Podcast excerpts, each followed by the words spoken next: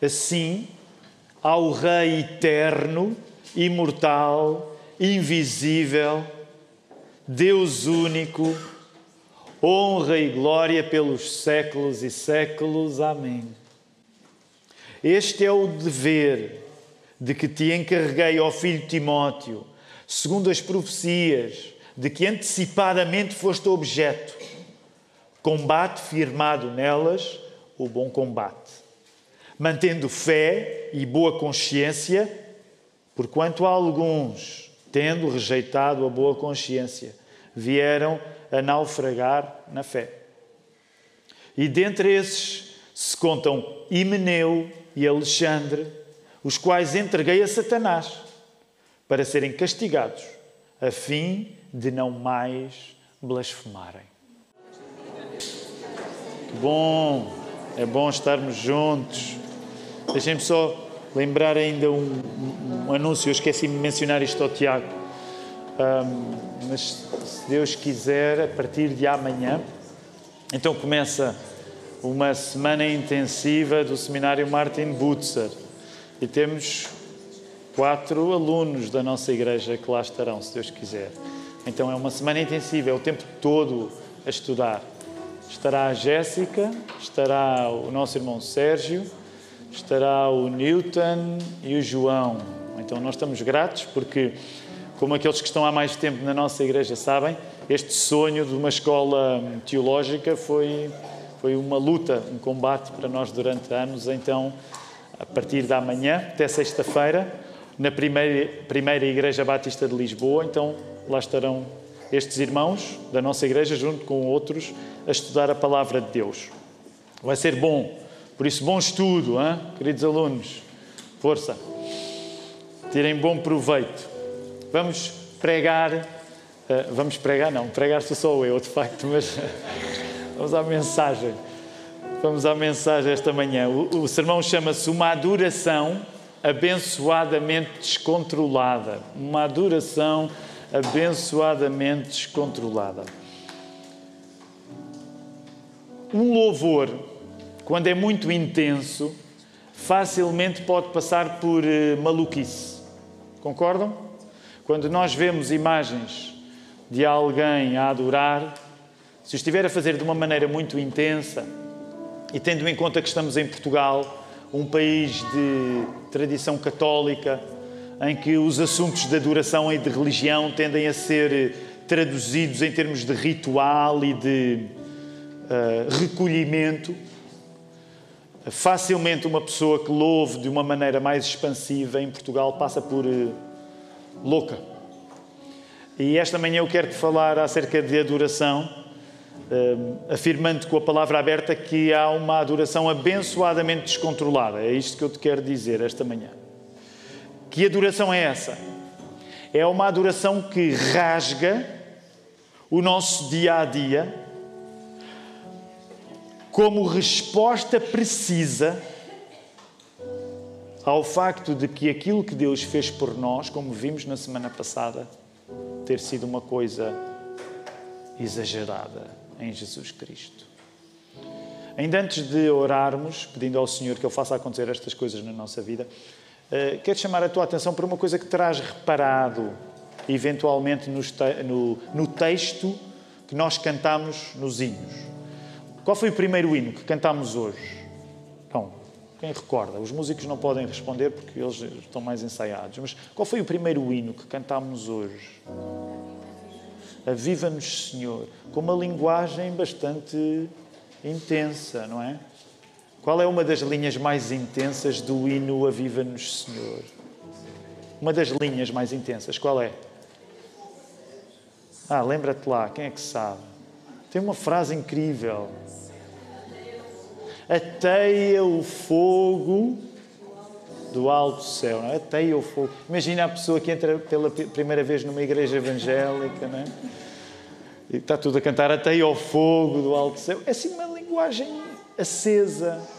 Curiosamente, mesmo no antífona, o último hino que, que entoámos, também há uma linguagem de fogo, de presença de Deus, de Deus nos acender. Então, este é um assunto batido em qualquer igreja que lê a Bíblia. A linguagem que a Bíblia usa para falar de adoração é uma linguagem intensa, que facilmente pode parecer louca aos olhos de quem não crê. E é por isso que nós agora vamos orar para que esta linguagem faça sentido para nós e para, como já cantamos, que nos possa acender também. Vamos orar. Querido Deus, nós não temos muita alternativa porque a tua palavra, revelada a nós na Bíblia, convoca figuras de exagero devocional. Fogo, ficarmos acesos, tudo isto é dito e tudo isto nós cantamos também enquanto louvamos. Portanto, sabemos que quando queremos adorar-te da maneira certa, o árbitro não pode ser o mundo. Porque as pessoas que não te querem adorar naturalmente acharão absurdo o louvor a ti. Nós queremos que sejas tu a avaliar o nosso louvor e é por isso que nós sabemos, porque o teu Espírito Santo nos diz que geralmente nós somos tímidos a adorar. E nessa timidez não está necessariamente um traço de caráter, está um problema. Nós queremos te pedir, Senhor, abre os nossos olhos, o nosso entendimento, a nossa vontade, o nosso coração, para aprendermos com Paulo a adorar Jesus como deve ser. E que isso signifique precisamente, na nossa saída desta casa de oração, uma temperatura mais alta, uma convicção maior em Ti, um amor maior por Jesus uma dependência maior do Espírito Santo. Nós queremos ver todas estas coisas acontecer na nossa vida e sabemos que tu queres também.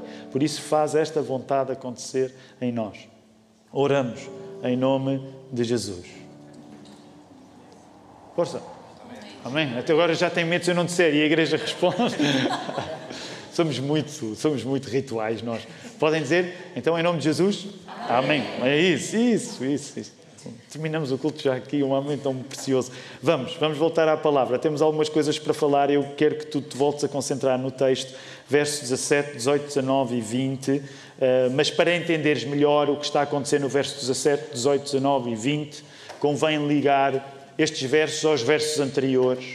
É a semana número 4 que nós estamos a estudar esta carta primeira de Paulo a Timóteo. Uh, e a primeira semana que entramos, lemos o texto todo do início ao fim, porque uma das vantagens quando tu lês, uh, por exemplo, uma carta do Novo Testamento do início ao fim, é que tu percebes algumas coisas que não percebes tão, tão bem quando vamos secção a secção. Mas é isso que está a acontecer agora. Portanto, agora estamos a pregar a palavra como geralmente é o hábito nos nossos tempos, e então escolhemos secções e ficamos aí. Mas eu gostava que, para tu compreenderes melhor o que está a acontecer nesta, nestes versos que nós lemos, tu lembrasses os versos da semana passada. Portanto, rapidamente, pega na tua Bíblia, vê do verso 12 até o verso 16, relembra aquilo que nós tivemos a falar na semana passada, por favor, só para voltares a, a ter o contexto do que está aqui a acontecer.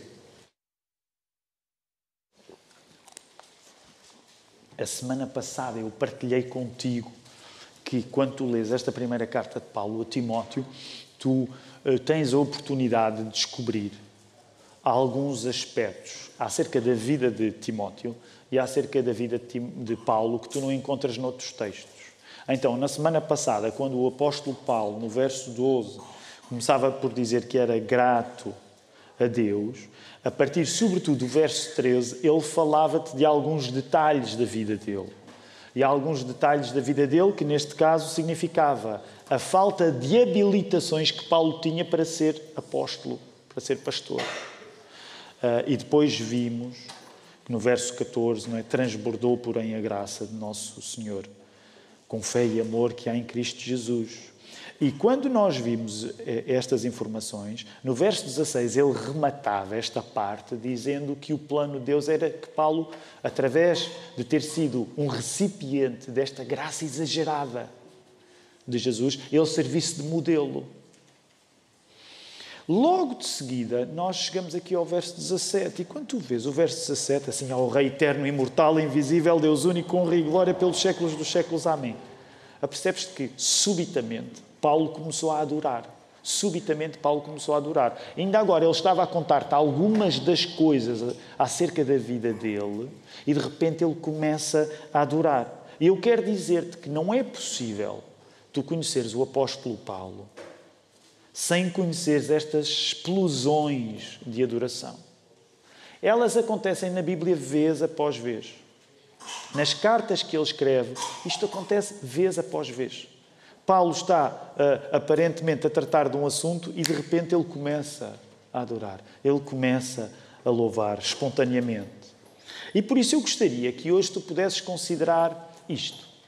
Se a escrita, que é um modo de comunicação geralmente mais dado ao controlo e à moderação, não consegue impedir Paulo de adorar, se a escrita, que geralmente é uma maneira em que nós nos uh, revelamos mais controladamente, mais moderadamente, se ela não consegue impedir Paulo de adorar, por que é que nós devemos ter uma adoração tão moderada?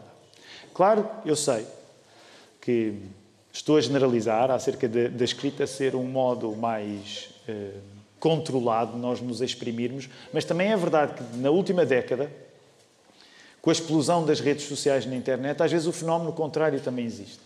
De certeza que tu já conheceste alguém que é bastante calmo e ponderado e que nas redes sociais, permite-me dizer assim, é um verdadeiro animal.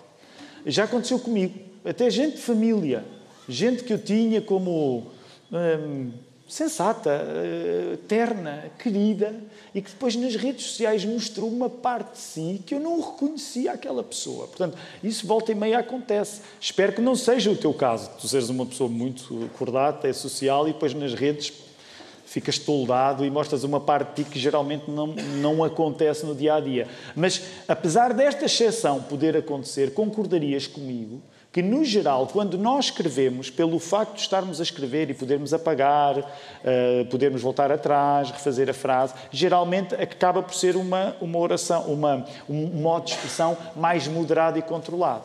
O que nos leva a pensar nesta coisa extraordinária, que é mesmo em escrita, mesmo em escrita, o apóstolo Paulo faz questão de ter explosões de adoração. Hoje quero, por isso, encorajar-te a uma adoração abençoadamente descontrolada, que te invade a escrita, que te invade a conversa, que te invade qualquer parte da vida. Tu encontras essa frase aí. Esse é, esse é hoje um apelo que eu trago para ti, com a minha Bíblia. É que tu possas cultivar uma maneira de adorares neste sentido abençoadamente descontrolada. Que te passe por aquilo que tu escreves, mas que passe pela maneira como tu conversas, que apareça no dia a dia. Porque é isso que tu vês a acontecer aqui. O caráter de Deus, sendo eterno, imortal invisível, merece de Paulo honra e glória e que isto seja para sempre. Amém. É assim que Paulo faz as coisas acontecer. É assim que Paulo faz as coisas acontecer. De repente estás por ele, ele ainda agora tinha contado um pouco da sua história e já começou a adorar. Já se acendeu. O fogo já lá está em Paulo. Sabes, acerca de, deste verso 17, e, por exemplo, em termos teológicos, nós podemos dizer que é uma doxologia, quando é uma pequena adoração, quando é um texto de adoração, podemos dizer que é uma doxologia.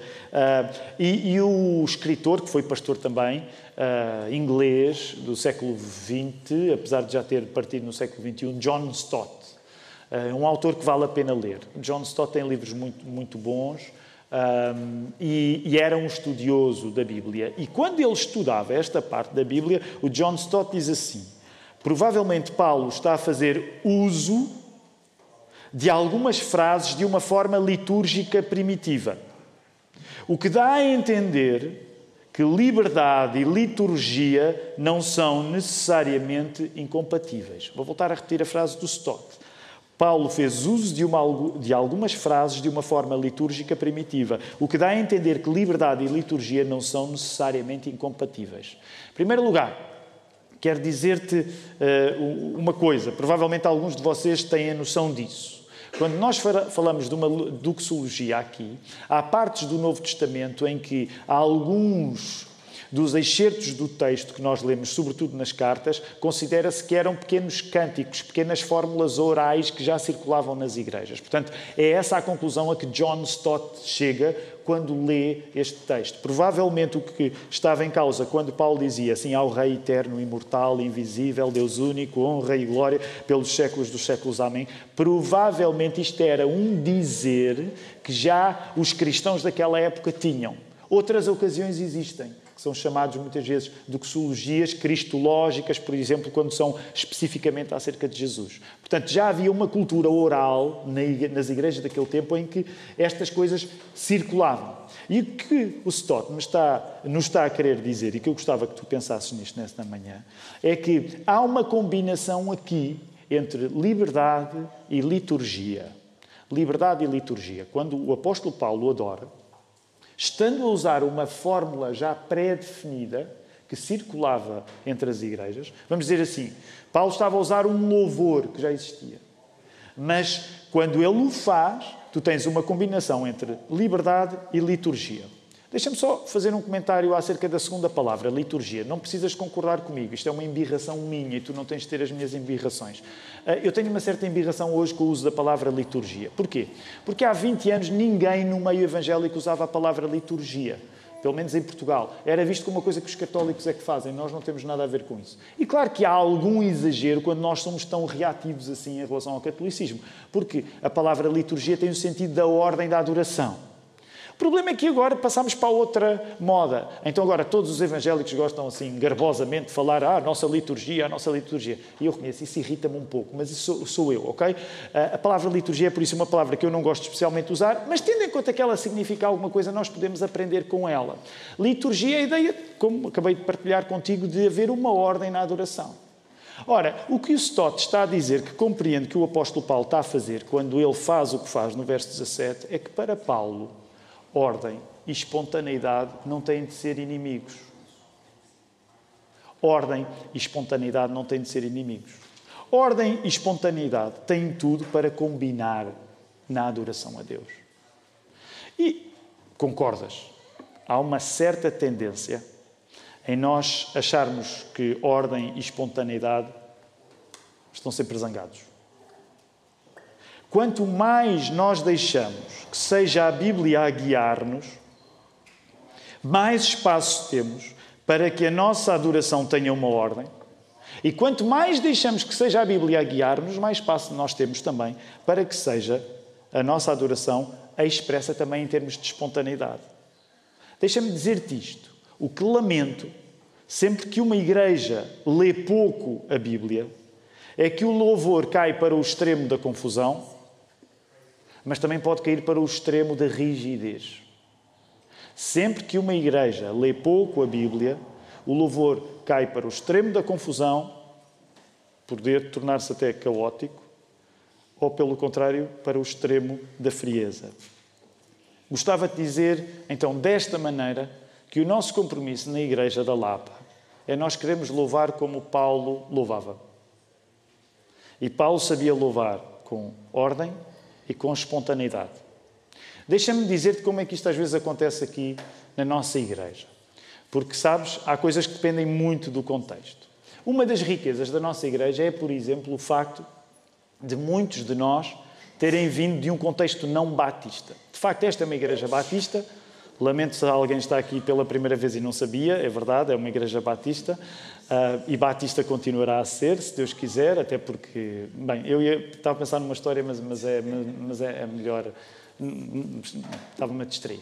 Se Deus quiser, seremos batistas hum, sempre. Um, mas uma das bênçãos desta Igreja Batista é que muitos de nós não somos batistas. De facto, é, é um paradoxo torna o nosso batistismo melhor, eu acho, de certa maneira. O facto de muitos de nós não viemos de uma tradição batista. Agora, uma coisa interessante é que se, por exemplo, tu não vieste de uma tradição batista, e alguns de nós não vieram de uma tradição batista, enriquecem a igreja por causa disso, e vieram até de um contexto mais pentecostal ou mesmo neopentecostal. Ah, não é? Essa é uma riqueza da nossa igreja. Alguns de vocês converteram-se em lugares hum, só mesmo, só mesmo pela graça, não é? É sempre pela graça.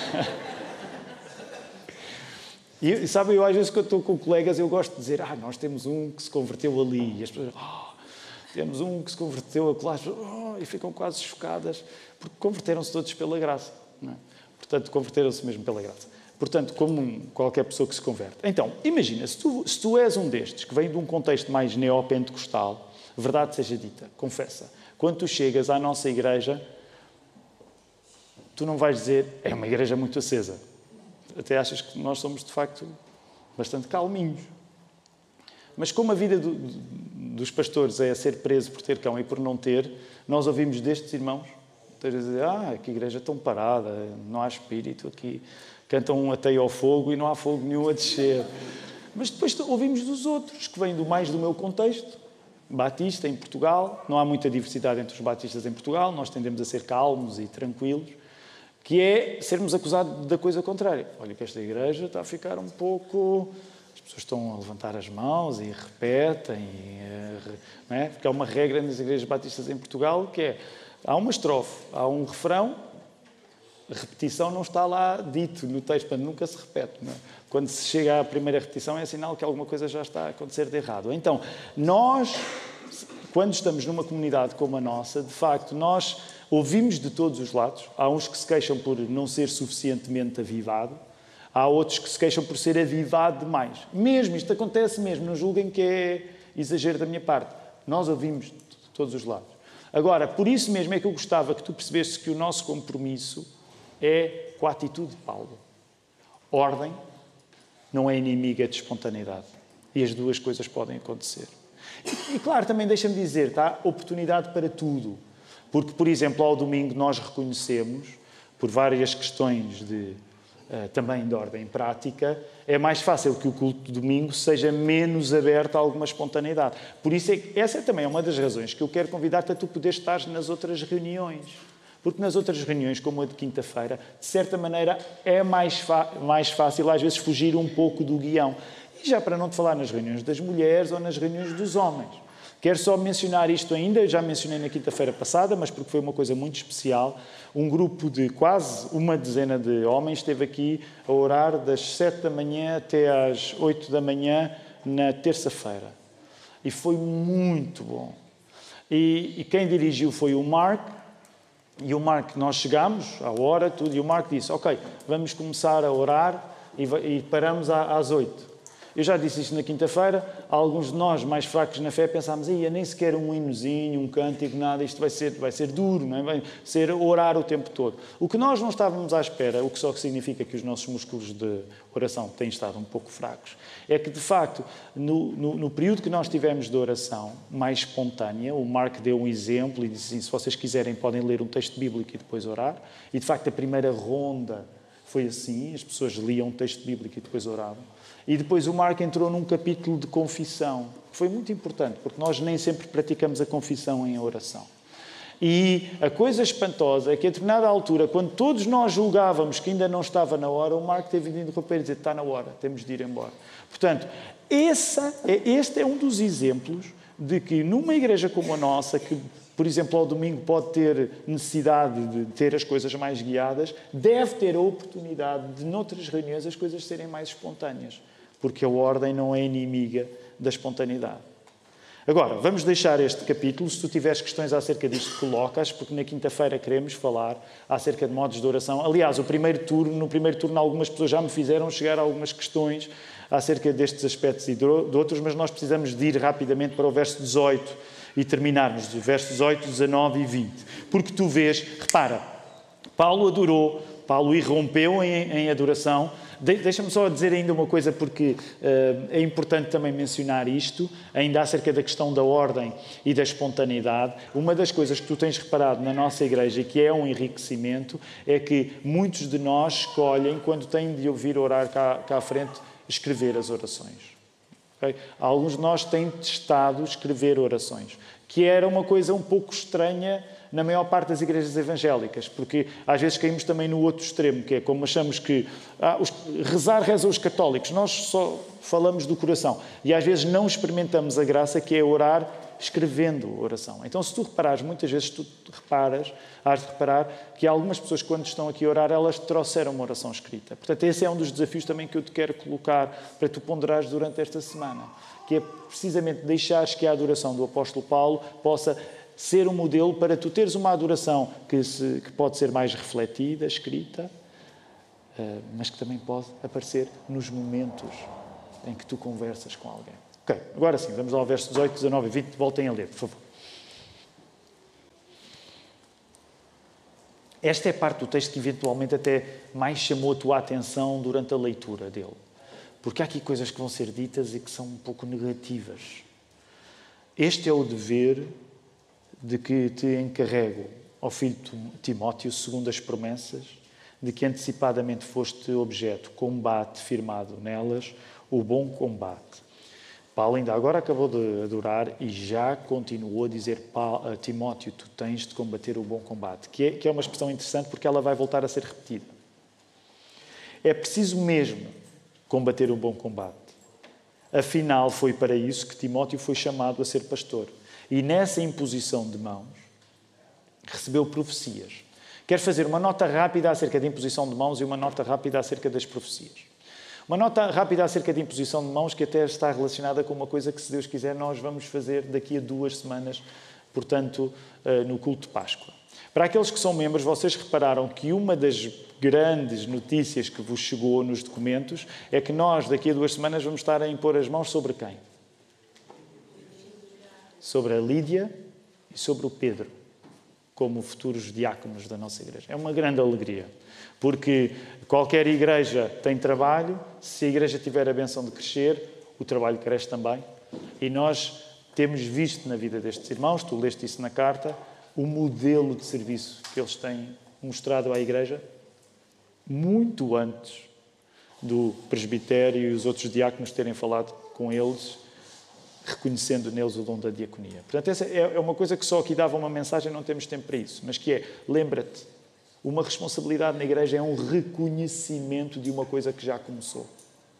E foi isso que, de facto, a igreja tem visto na vida da Lídia e do Pedro. Daqui a duas semanas, se Deus quiser, nós vamos estar a impor as mãos sobre eles, porque nós impomos as mãos sobre os diáconos e sobre os pastores. Se reparares, ocasiões há em que nós impomos as mãos, não é só necessariamente nestas alturas mais formais. Às vezes, orando por alguém, nós impomos as mãos também. Na imposição de mãos há muita coisa no gesto de nós impormos as mãos. Uma delas é o reconhecimento da autoridade. Uma delas é o reconhecimento da autoridade. Portanto, uma coisa que o apóstolo Paulo estava a fazer era lembrar Timóteo da autoridade que lhe tinha sido reconhecida. E depois ele menciona as profecias. Uma nota rápida sobre profecias, porque, como calculas, há várias posições acerca do que seriam estas profecias aqui e não há detalhes. Portanto, o texto não nos dá detalhes acerca destas profecias. Agora, uma coisa fica clara: estas profecias, neste contexto, aplicavam-se a saber ao apóstolo Paulo, ao dizer isto a Timóteo, Timóteo lembrar-se que ele tinha de combater o bom combate. As profecias ligavam-se ao universo dele combater o bom combate. Sabes, acerca desta questão de profecias, há, há opiniões diferentes no meio evangélico. Por exemplo, na nossa igreja nós não sentimos a necessidade de ter uma posição definida acerca da profecia.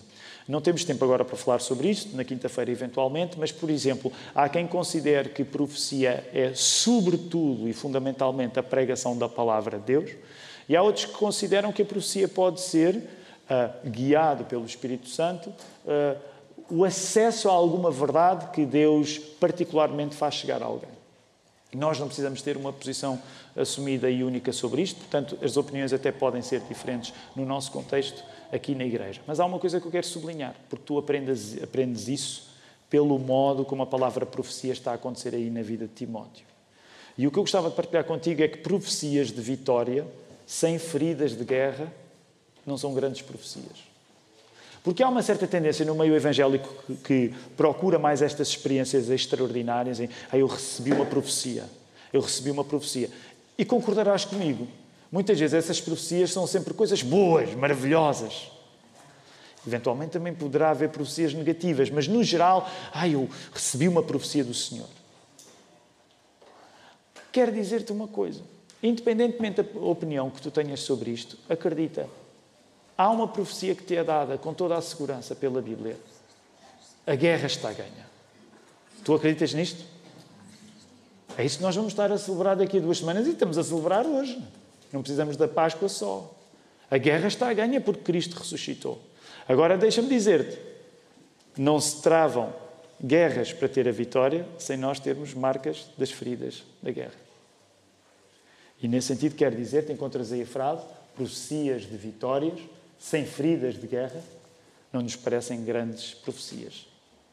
É neste cenário de combate, de rigor, que tu avanças para o verso 9 e lês: mantendo a fé e boa consciência, porquanto alguns, tendo rejeitado a boa consciência, vieram a naufragar na fé. Então, o texto está-nos a dizer que sem fé, que sem boa consciência, o naufrágio é certo. E a ideia do naufrágio vem porque alguns rejeitaram a boa consciência. Então, o que é que nós podemos compreender acerca do que é a boa consciência neste texto?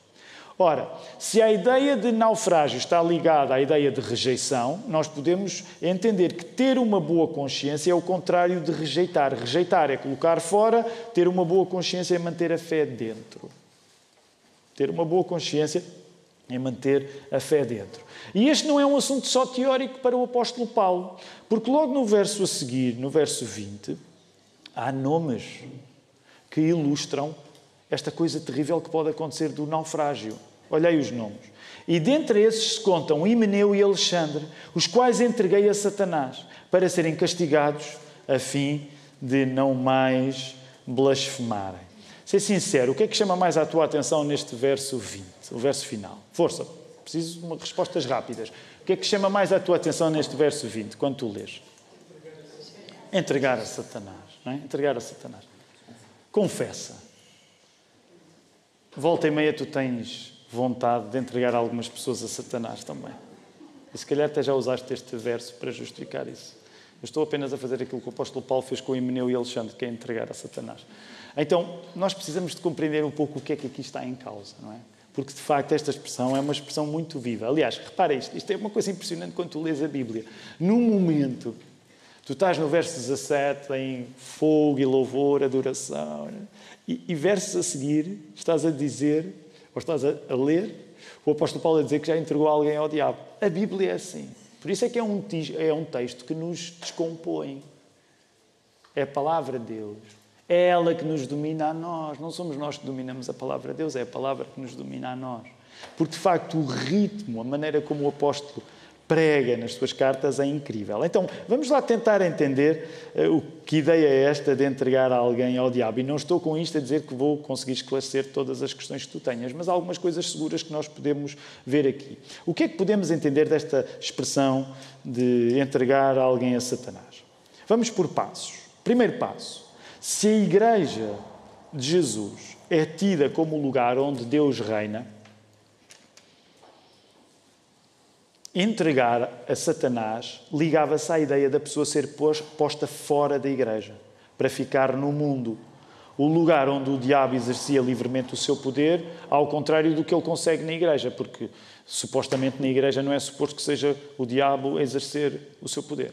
Então, significa que nós estamos a falar de uma coisa difícil, mas necessária de nós entendermos aqui, que é a ideia de excomunhão ou de exclusão. Por exemplo, para quem como eu vem, cresceu numa igreja batista como eu, um, a palavra, nós não usamos tanto a palavra, a palavra excomunhão, usamos mais até a palavra exclusão.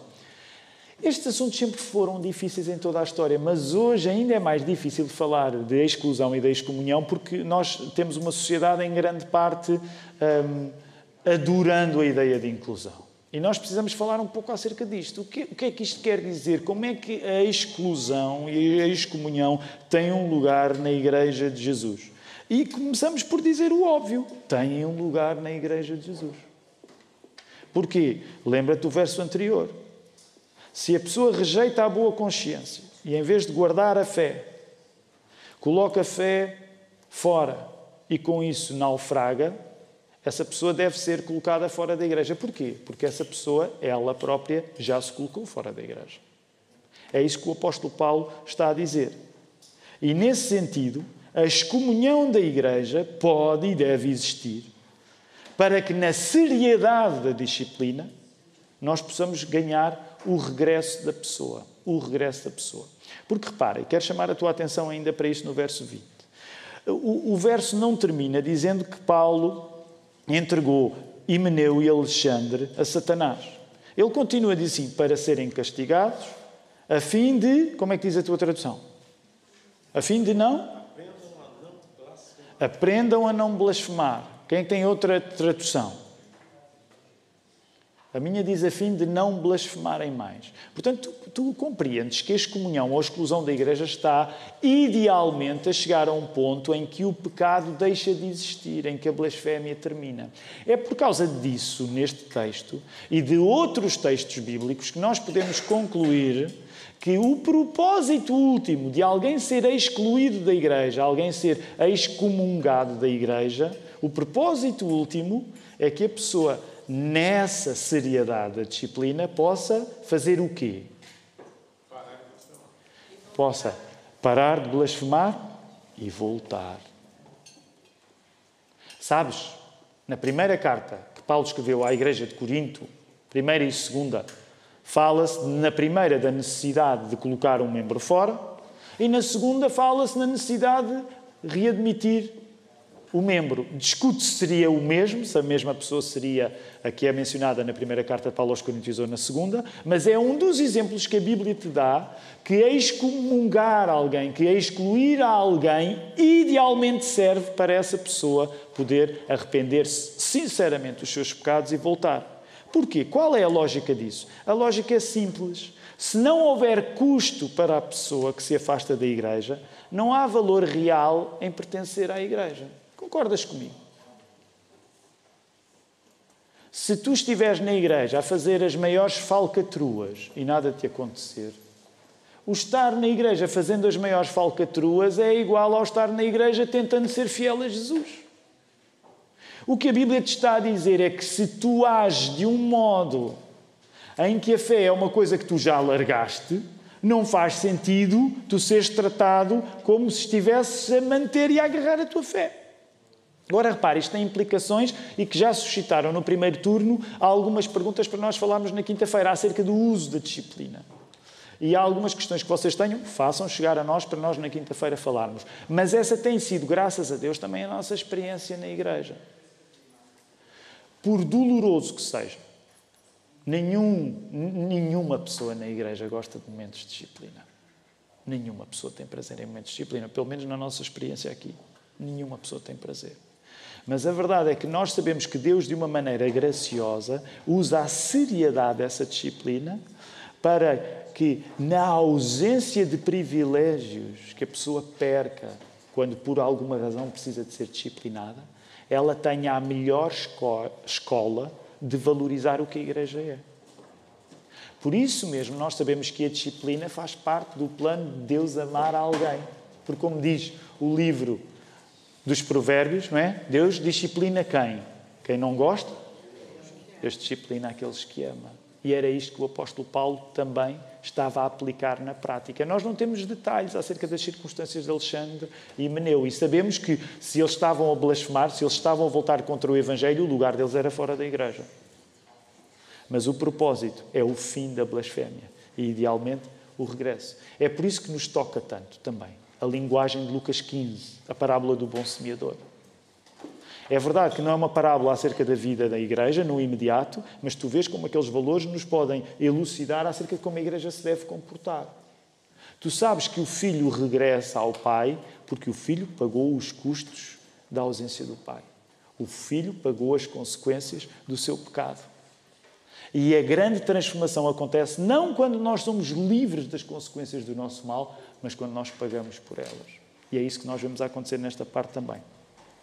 Vamos terminar tentando atar tudo isto ao texto da semana passada e eu gostava de colocar um desafio para ti durante esta semana.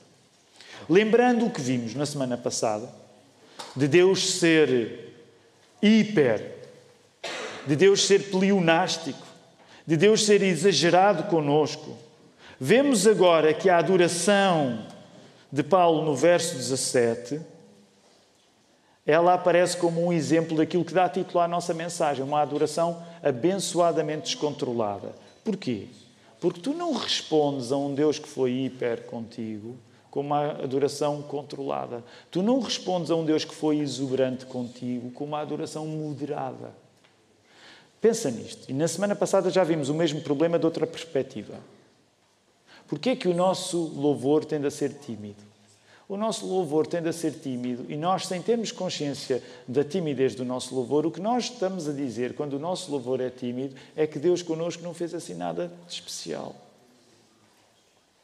Lembra-te de outras figuras nos Evangelhos, de pessoas que foram exageradas no seu louvor, porque a quem muito é perdoado, o que é que acontece? Quem muito é perdoado. Essa pessoa doa-se Sabes quem é o santo patrono do louvor moderado na Bíblia? O santo patrono do louvor moderado na Bíblia. Que quando viu uma pessoa a esvanjar o que tinha, a cometer um disparate de investir de recursos económicos para adorar Jesus de uma maneira. Disse: Será que todo este investimento em adoração, estou a parafrasear, será que todo este investimento em adoração não poderia beneficiar o mundo a ser menos mau, favorecendo os pobres? Quem é o santo patrono da adoração moderada? É Judas. É Judas. Judas é a pessoa que vai apelar para que haja uma espécie de proporcionalidade. A questão é que se nós pensarmos mesmo na proporcionalidade, tendo em conta o que Jesus fez por aquela mulher que derramou um guento caro e que enxugava com os seus cabelos os pés de Jesus, ela apenas estava a responder de facto na proporção certa. Não é possível tu teres um louvor moderado a um Deus que deu o seu filho por ti. Esse louvor tem de ser abençoadamente descontrolado. Sabes porquê é que nós também estamos a enfatizar este assunto em 2023? Porque, como tu sabes, uma das lenga-lengas da nossa igreja em 2023 é queremos abrir uma igreja nova. Queremos abrir uma igreja nova. Deixa-me dizer-te, não se abrem igrejas novas com louvores moderados. Nós precisamos de nos esbanjar até para sermos encaminhados no louvor para o lugar certo para sermos missionários. Nós precisamos, em 2023, do combustível para a abertura de uma nova igreja que não acontece com um louvor, com uma adoração tímida. Daí que quero colocar-te uma questão para ti esta semana. Como é que tu, nesta semana, vais cultivar saudáveis explosões de adoração à moda de Paulo? Como é que tu esta semana vais cultivar saudáveis explosões de adoração à moda de Paulo? Toma nota. Quinta-feira vou perguntar-te isso. Como é que durante esta semana tu cultivaste uma adoração que quer fazer justiça ao muito que Deus te deu em Jesus? Como é que escreveste adorações? Como é que no meio de conversas trouxeste Jesus para o assunto? E eu sei, às vezes é estranho. Imagina, eu consigo calcular, é bizarro se tu estiveres a falar com alguém e de repente começares a louvar a Deus. É possível que a pessoa olhe para ti de uma maneira estranha é? e tu pareças o tal maluquinho. Eu não sei se vocês repararam nesta semana que passou e vocês ainda têm a oportunidade de o fazer se tiverem a, as televisões modernas com, com boxes, mas na quarta-feira a nossa igreja apareceu na televisão. Sabiam? Então a nossa igreja apareceu na, na televisão, com algumas imagens também do nosso louvor. Não vou fazer nenhum ponto acerca do, do registro de louvor da, da nossa igreja a partir do que apareceu na televisão, mas uma das coisas que eu quero dizer é que quando tu tens em Deus o árbitro da adoração, tu não te inquietas com a maneira como os outros podem olhar para a tua adoração. E vamos ser sinceros, eu não sei se algum de vocês sentiu o que eu senti, mas quando nós estamos a ver a nossa realidade escancarada na televisão, o, o, o que é que nós sentimos sempre? A, nossa vida de adoração escancarada na televisão, o que é que nós sentimos? Digam, digam a verdade. O que é que vocês sentem? Assim, no receio, na área do receio, o que é que vocês sentem? Não sentem nada, não têm receio nenhum? É só gente santa aqui. Eu, eu sinto, sinto assim. E eu, eu acho que as pessoas vão achar que eu sou um bocado parvo, ou que eu é? Ainda por cima aparecem imagens de nós assim, assim, assado, num contexto, num jornal da TVI. Vocês não têm medo, a sério? Vocês não lidam com pessoas normais? É, é elas fazem pouco de gente assim que levanta as mãos e tal. E esse é o nosso receio, a nós julgarmos o que é que vão pensar de mim, o que é que vão avaliar do meu louvor. Quero encorajar-te. Tu não tens de ficar preocupado com o que os outros vão avaliar do teu louvor. Tu só tens de preocupar com o que Deus vai avaliar do teu louvor. E é por isso que o exagero é uma resposta. Posso dizer-te assim: Deus gosta do exagero do teu louvor. Vamos louvar ao Senhor.